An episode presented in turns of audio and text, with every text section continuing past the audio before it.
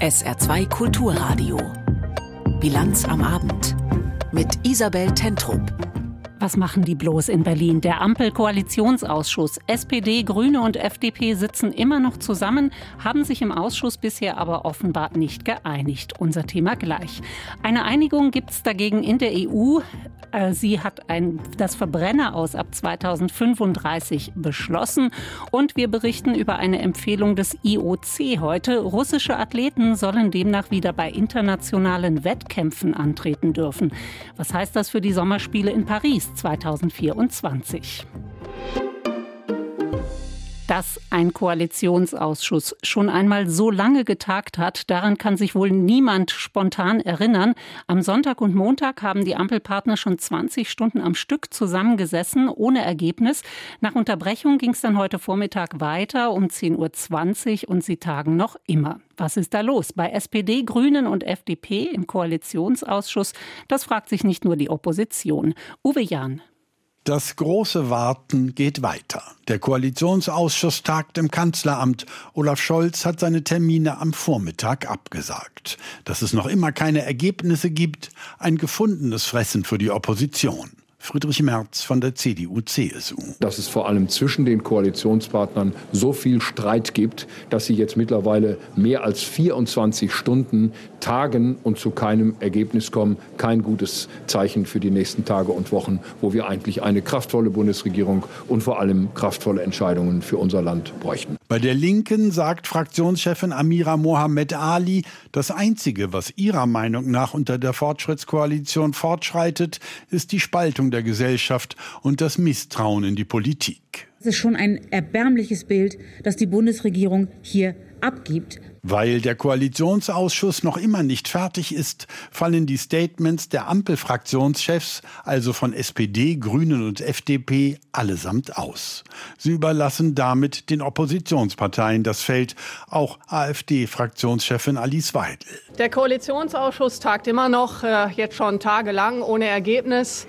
Und äh, wir sehen, dass die ähm, Regierung regierungsunfähig ist. Ganz so ist es dann doch nicht. Den Termin des Bundeskanzlers bei einer Konferenz zum Thema Forschung nimmt Bundesarbeitsminister Hubertus Heil, SPD, wahr.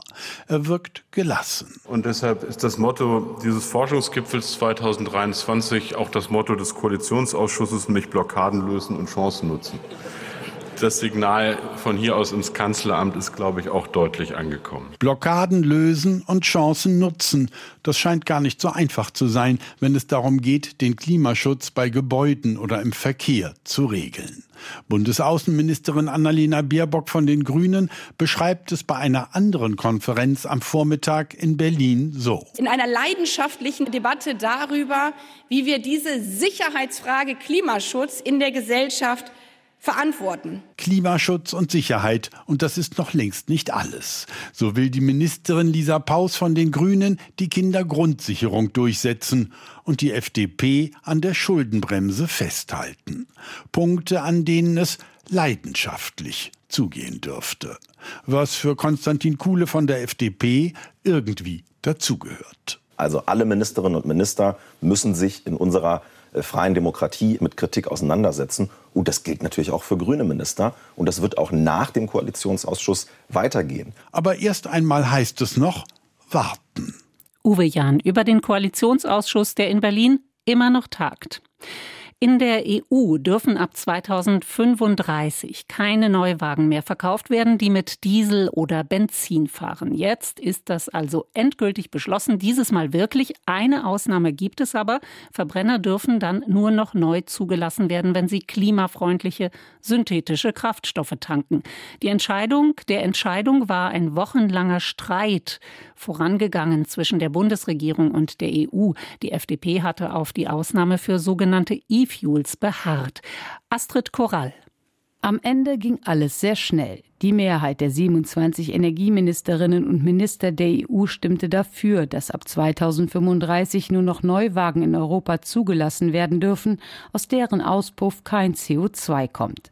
Was gleichzeitig das Aus für die Autos bedeutet, die Diesel oder Benzin im Tank haben. Von einem wichtigen Schritt in Richtung emissionsfreie Mobilität sprach der Vizepräsident der EU-Kommission Franz Timmermans auf Twitter. Schon vor der Abstimmung hatte sich Ebba Busch geäußert. Sie ist Energieministerin Schwedens, das derzeit die EU-Ratspräsidentschaft innehat. Ich freue mich, dass die gesamte EU einen sehr offensiven und vorwärtsgerichteten Ansatz für den Ausstieg aus fossil betriebenen Autos gefunden hat. Bush verwies auf die schwierigen vergangenen Verhandlungswochen und darauf, dass man gerne früher eine Lösung gefunden hätte. Deutschland erwähnte sie zwar nicht explizit, doch war klar, dass damit die Bundesregierung gemeint war. Denn die hatte im vergangenen Oktober einem Kompromiss mit dem Europaparlament zum Verbrenner aus zugestimmt, dann aber kurz vor der eigentlich formalen Bestätigung der Mitgliedstaaten überraschend Widerspruch eingelegt. Nach neuen Verhandlungen zwischen Brüssel und dem FDP geführten Verkehrsministerium in Berlin steht fest, die EU-Kommission soll bis Herbst Ausnahmeregeln für Verbrenner auf den Weg bringen, die mit klimafreundlichen synthetischen Kraftstoffen betrieben werden. Österreichs grüne Energieministerin Leonore Gewessler meint, dass es jetzt ein Schlupfloch gebraucht hat, um noch Zauderer mit auf den Weg zu nehmen. Das finde ich schade. Das wird auch der europäischen Autoindustrie nicht zum Vorteil gereichen. Aber wichtig ist, dass die Blockade gelöst werden konnte und wir damit den Weg freigemacht haben. Allerdings hatte sich der konservative österreichische Bundeskanzler Karl Nehammer vergangene Woche ebenfalls für den Einsatz von E-Fuels ausgesprochen. Italien will auch Ausnahmen für Biosprit und enthielt sich wie Bulgarien und Rumänien heute bei der Abstimmung, während Polen gegen die Pläne votierte. Andere EU-Staaten hat das Vorgehen vor allem der Bundesregierung deutlich und nachhaltig verärgert, was auch beim Treffen der Energieministerinnen und Minister noch zu spüren war. Teresa Ribera Rodriguez aus Spanien findet es befremdlich und nicht fair. And, uh, as a matter of principle, we don't like this approach.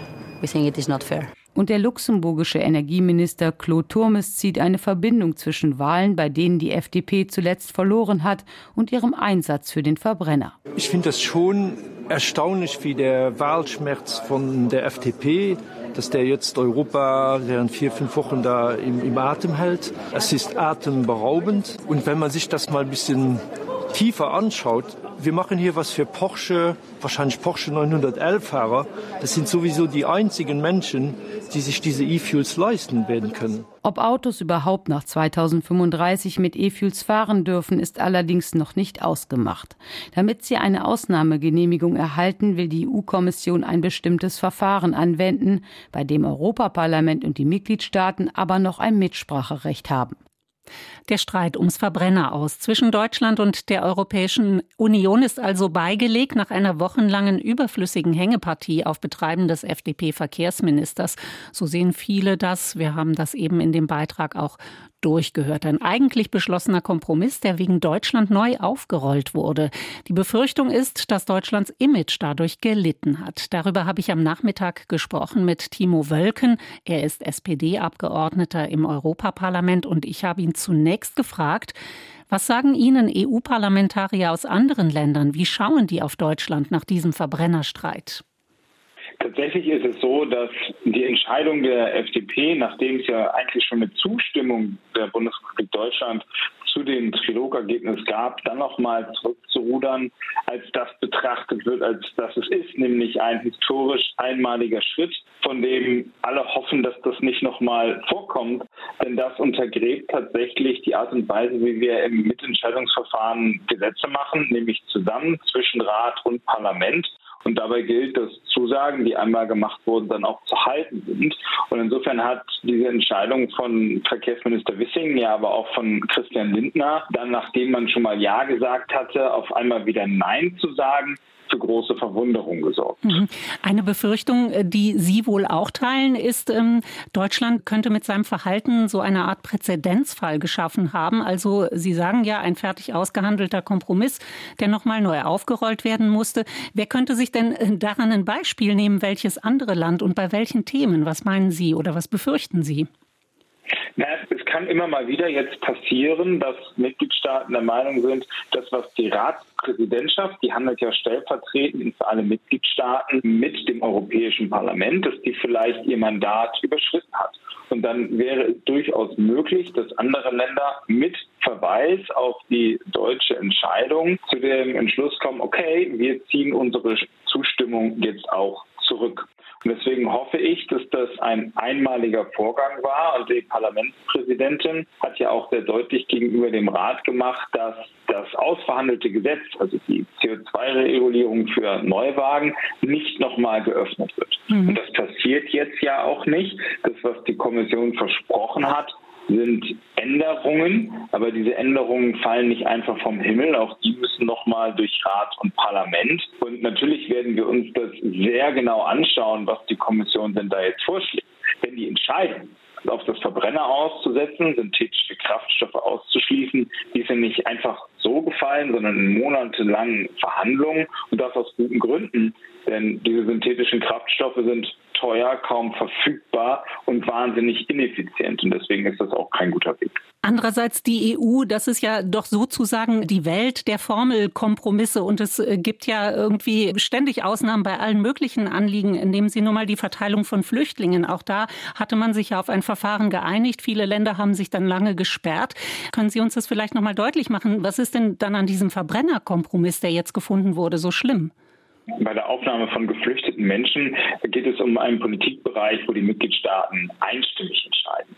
Hier bei der Umweltgesetzgebung, bei der Diskussion um CO2-Standards für Pkw, geht es um ein sogenanntes Mitentscheidungsdossier. Das heißt, sowohl im Rat als auch im Parlament reicht eine einfache Mehrheit. Und das kann unterlaufen werden, wenn ein Mitgliedsland nicht an die Spielregeln hält. Und es war in diesem Fall so, dass der Rat dem Parlament schon förmlich mitgeteilt hatte, okay, wir sind einverstanden mit dem Trilog-Ergebnis. Und das musste dann zurückgenommen werden wegen der deutschen Haltung, wegen der FDP-Haltung an dieser Stelle. Und das ist einmalig. Und das ist auch definitiv nicht zu vergleichen mit der Frage bei der Aufnahme von Geflüchteten. Das ist etwas, was die Mitgliedstaaten nur einstimmig entscheiden. Da sind wir also in einem anderen Gesetzgebungsverfahren sagt Timo Wölken, SPD-Europaabgeordneter zum jetzt beigelegten Verbrennerstreik.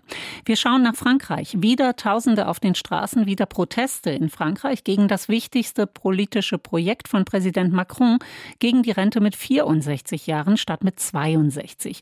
Über den mittlerweile zehnten Protesttag berichtet SR Paris-Korrespondentin Caroline Diller. Jeunes ich sehe, dass viele junge Menschen heute da sind, aber aus allen Altersgruppen eigentlich. Und Leute, denen man ansieht, dass sie schon länger auf Demos gehen. Wirklich eine Mischung aus allem. Euh, Sagt Adrien. Die Proteste seien ein Anlass, um über die Rente als solche nachzudenken, glaubt der 26-Jährige. Und aus seiner Sicht geht es um noch mehr. Es geht um die grundsätzliche Frage, wie wir die Gesellschaft sehen. Ob man später das Recht hat, sich auszuruhen, ob man Zeit für sich hat oder für andere Aktivitäten, sich ehrenamtlich zu engagieren. Viele Organisationen sind auf das Engagement der Rentner angewiesen, die Zeit haben. Wenn wir das Renteneintrittsalter anheben, dann gefährdet man diese Art von Arbeit, die man oft einfach nicht sieht. Seit die Rentenreform durchs Parlament gekommen ist, und das mit dem umstrittenen Verfassungsartikel 49.3, ohne Abstimmung über den eigentlichen Text, sehe man mehr junge Menschen auf den Demos, findet die 29-jährige Alice. Euh. Artikel 49.3 war wirklich ein Wendepunkt. Seitdem geht es nicht mehr nur um die Rentenreform, sondern auch um die Demokratie. Das hat viele Jugendliche motiviert, die den parlamentarischen Prozess und das Misstrauensvotum verfolgt haben und nun auf die Straße gehen. Politisch scheint sich unterdessen kaum etwas zu bewegen. Die Situation wirkt verfahrener denn je.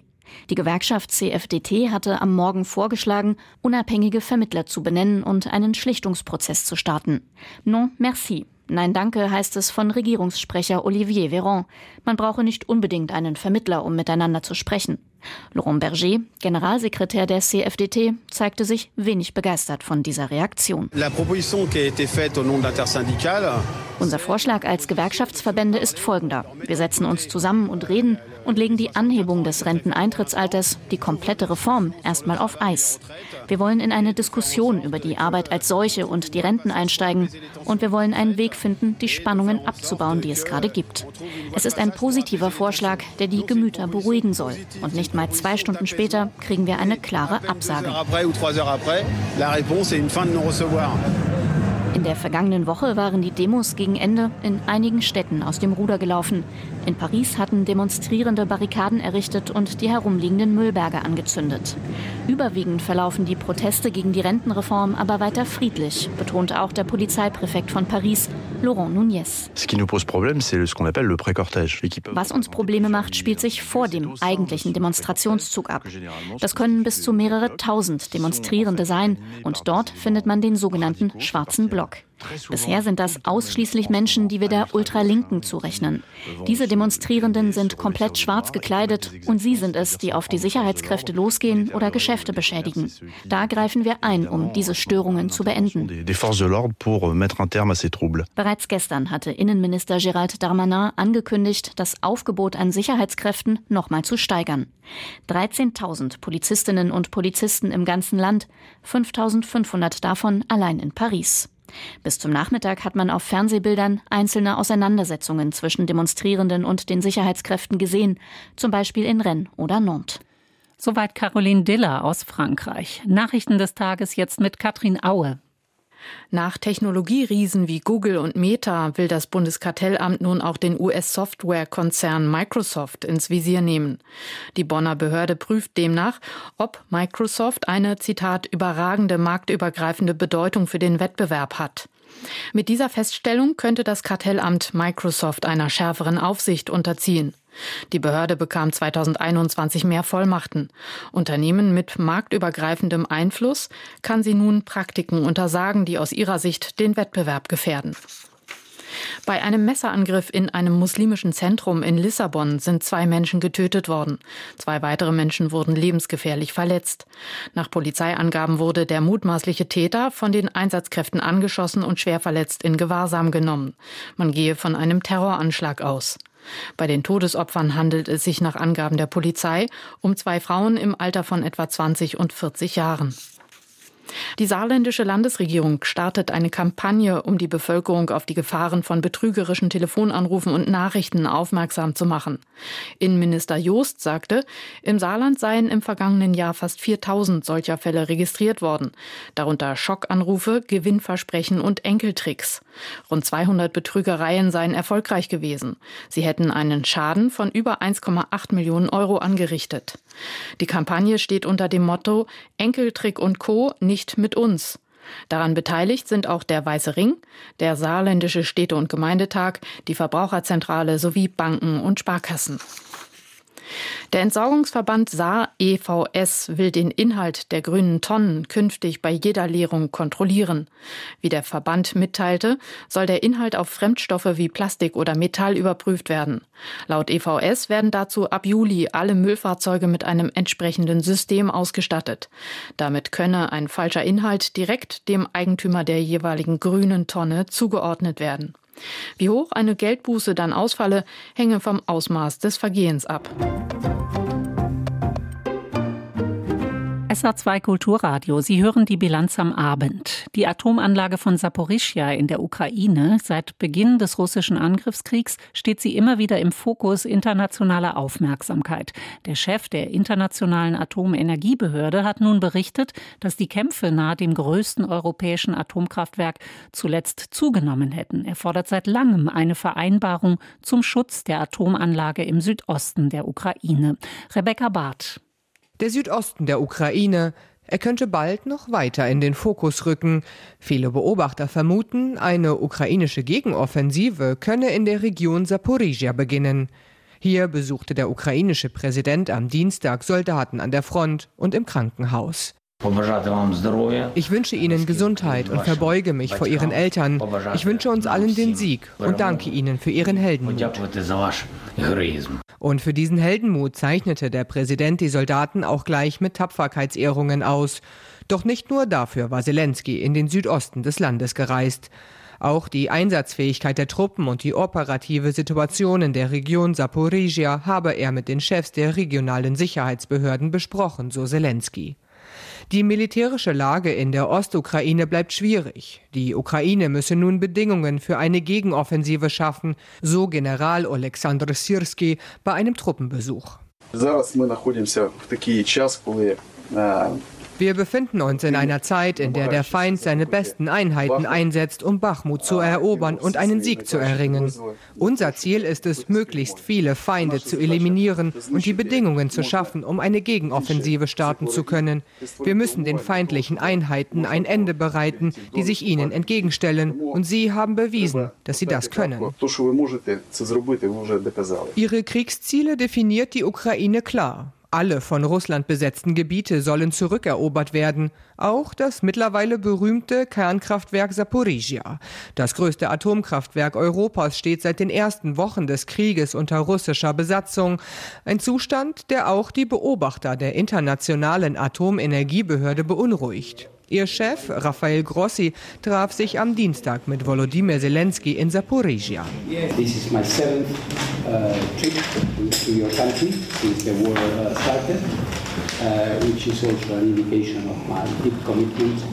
das ist meine siebte Reise in Ihr Land seit Beginn des Krieges. Das ist auch ein Zeichen für mein großes Engagement, solange es nötig ist, wie alle Ihre Freunde in der Welt Ihnen sagen. In aller Bescheidenheit versuchen wir das Gleiche zu tun. Die Situation im Kernkraftwerk wird natürlich nicht besser, weil die militärischen Aktivitäten zunehmen. In der Nacht hat Russland die Ukraine erneut aus der Luft angegriffen. Nach ukrainischen Angaben konnten 14 von 15 iranischen Shahed-Drohnen abgeschossen werden. Trümmerteile trafen in der ukrainischen Hauptstadt Kiew jedoch ein Geschäft. Verletzt wurde niemand. Die Gefahr neuer Luftangriffe bleibe überall im Land hoch, warnte das ukrainische Militär.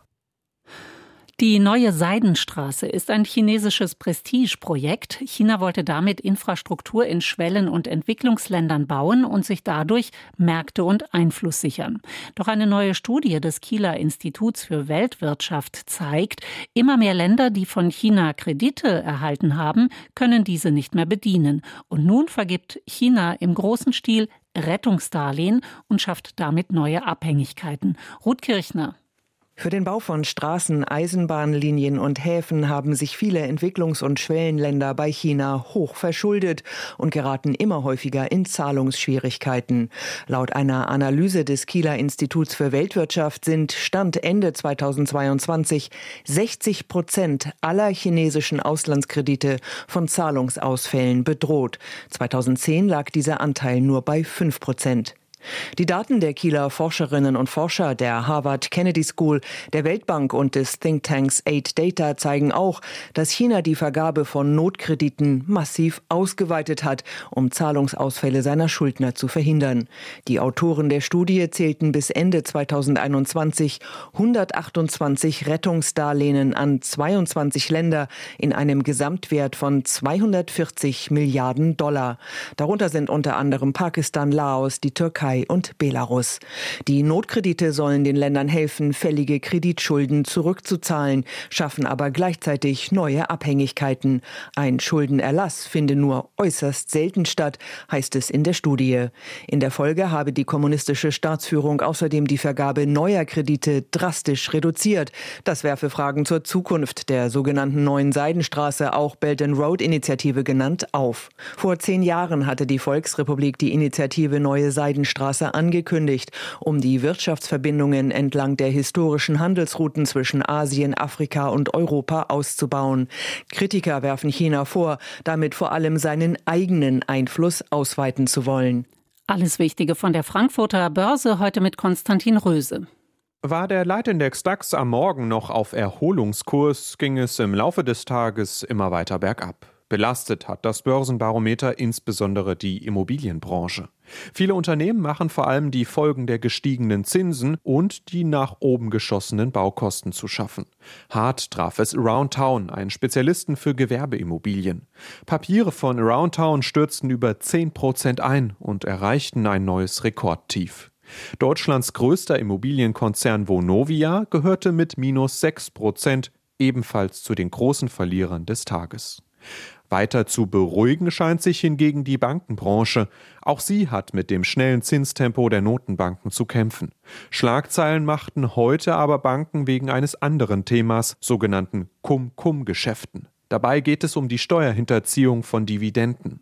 Deutsche und französische Ermittler durchsuchten in Paris insgesamt fünf Banken, darunter die BNB Paribas und die Société Générale. Steuereinnahmen in Milliardenhöhe seien womöglich dem Staat entgangen, heißt es. Der Leitindex DAX schloss den Handel mit 15.142 Punkten, fast unverändert im Vergleich zum Vortag. Gefehlt haben neue Impulse, zum Beispiel von der Wall Street. In den USA sind Anleger ebenfalls auf Richtungssuche nach turbulenten Tagen. Und es gibt mittlerweile ein Lebenszeichen vom Koalitionsausschuss. Der Kanzler hat sich mittlerweile kurz zu Wort gemeldet. Man komme voran, sagte Olaf Scholz. Und, wörtliches Zitat, es wird sich gelohnt haben. Aber ein Ende des Treffens der Spitzen von SPD, Grünen und FDP ist offenbar noch nicht in Sicht. Damit zu einer Frage, die die Sportwelt spaltet. Sollen Athleten aus Russland und Belarus wieder antreten dürfen bei internationalen Wettkämpfen? Sie waren ja ausgeschlossen worden davon, mit wenigen Ausnahmen, wegen des russischen Angriffskriegs gegen die Ukraine. Ob das so bleibt, auch mit Blick auf Olympia 2024 in Paris, darüber hat heute das Internationale Olympische Komitee beraten und es empfiehlt, die Rückkehr russischer Athleten in den Weltsport. Darüber spreche ich jetzt live mit Sportpolitikreporter Robert Kempe. Herr Kempe, heißt das also bei den Sommerspielen 2024 werden russische Athleten gegen ukrainische Athleten antreten? Ähm, das heißt es derzeit noch nicht. Das Internationale Olympische Komitee hat explizit mehrmals heute in der Pressekonferenz darauf hingewiesen, äh, dass diese Entscheidung, die man heute getroffen habe, beziehungsweise man muss ja sagen, diese Empfehlung, die man heute ausgesprochen hat, russische und belarussische Athletinnen und Athleten wieder zu reintegrieren in den Weltsport, ähm, dass das nicht ähm, automatisch bedeutet, dass sie auch eben bei Olympischen Spielen stattfindet. Diese Entscheidung, hat man gesagt, möchte man äh, vertagen äh, und die Entwicklung Entwicklungen und äh, der in, in den nächsten Tagen, Wochen und Monaten äh, beobachten, um dort sich dann zu äußern. Also die Entscheidung heute hat äh, sind letztendlich Empfehlungen an die weltweiten Sportfachverbände, ähm, russische Athleten wieder aufzunehmen und am Sport, am internationalen Sport teilhaben zu lassen. Und gibt es schon Hinweise, wie die Sportfachverbände darauf reagieren werden, wie die sich jetzt verhalten werden? Also wenn wir uns anschauen, wer sich bisher mit der Thematik beschäftigt hat, kann man, muss man davon ausgehen, dass diese, ja, dieser Mythos von der Einheit des Weltsports oder der Einheit des Sports, dass ähm, das wohl sich ziemlich, dass der sich wohl ziemlich entzaubern könnte in den nächsten Wochen. Wir haben das Beispiel, das sehr viel diskutiert wurde vor wenigen Wochen, als der Weltfechtverband entschied, russische und belarussische Athletinnen und Athleten wieder teilnehmen zu lassen, äh, haben wir ja gesehen, auch die Diskussion, die es gab.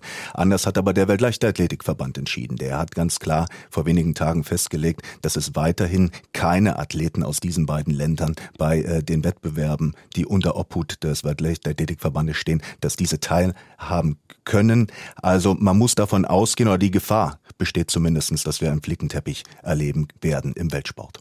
Das IOC nennt ja auch einige Bedingungen, damit russische Athleten wieder zugelassen werden. Zum Beispiel soll niemand aus Russland oder Belarus antreten, der Verbindung zum Militär oder zum Sicherheitsapparat hat. Würde sich so etwas überhaupt kontrollieren lassen? Das ist die große Frage. Also es ist natürlich so, dass ähm, die Mehrheit äh, der russischen Sportler bzw. der Athleten, die zumindest bei Olympischen Spielen antreten, Verbindungen haben äh, zum Militär, ähnlich wie in Deutschland. Hier gibt es auch Sportsoldaten. In Russland ist das noch ein bisschen anders gelagert, aber äh, ähm, die Parallelen sind ganz klar da. Das ist die Frage, wie will man das letztlich kontrollieren? Und es stellt sich noch eine andere Frage. Das IOC hat auch gesagt, dass keine Athleten und Athleten teilnehmen sollen, die aktiv den Krieg unterstützen.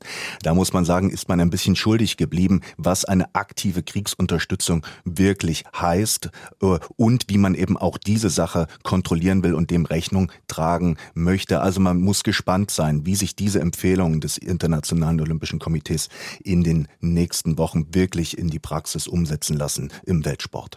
Die Bundesregierung äh, in Person von Bundesinnenministerin Faeser hat die Entscheidung des IOC als Schlag ins Gesicht ukrainischer Sportlerinnen und Sportler bezeichnet.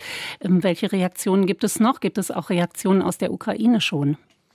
Ähm, aus der Ukraine, da hat man ja in den letzten Tagen und Wochen immer wieder äh, Stimmen gehört, gerade von Seiten des Sportministers und von vielen Athletinnen und Athleten, die davor gewarnt haben und gesagt haben, dass dies der falsche Schritt sei und dass man diesen nicht mittragen werde und dass man auch darauf reagieren werde, dann zu gegebener Zeit. Also da muss man abwarten, was man dort jetzt unternimmt. Ähm, ukrainische Sportler werden sich in den nächsten Tagen weiter zu Wort melden und diese Entscheidung kritisieren. Davon kann man ausgehen. Also äh, die Diskussion heute ist mit der Empfehlung des IOCs nicht beendet. Das äh, sagt unser Sportreporter Robert Kempe über die Entscheidung des Internationalen Olympischen Komitees. Es empfiehlt heute die Rückkehr russischer Athleten in den Weltsport. Und damit zum Wetter im Saarland. Heute Nacht überwiegend dichte Wolken, vorübergehend etwas Regen, 5 bis 2 Grad. Morgen mal dicht bewölkt, mal aufgelockert, besonders um den Mittag herum leichter Regen oder Nieselregen, 13 bis 17 Grad morgen. Das war die Bilanz am Abend auf SA2 Kulturradio mit Isabel Tentrup. Danke Ihnen fürs Zuhören.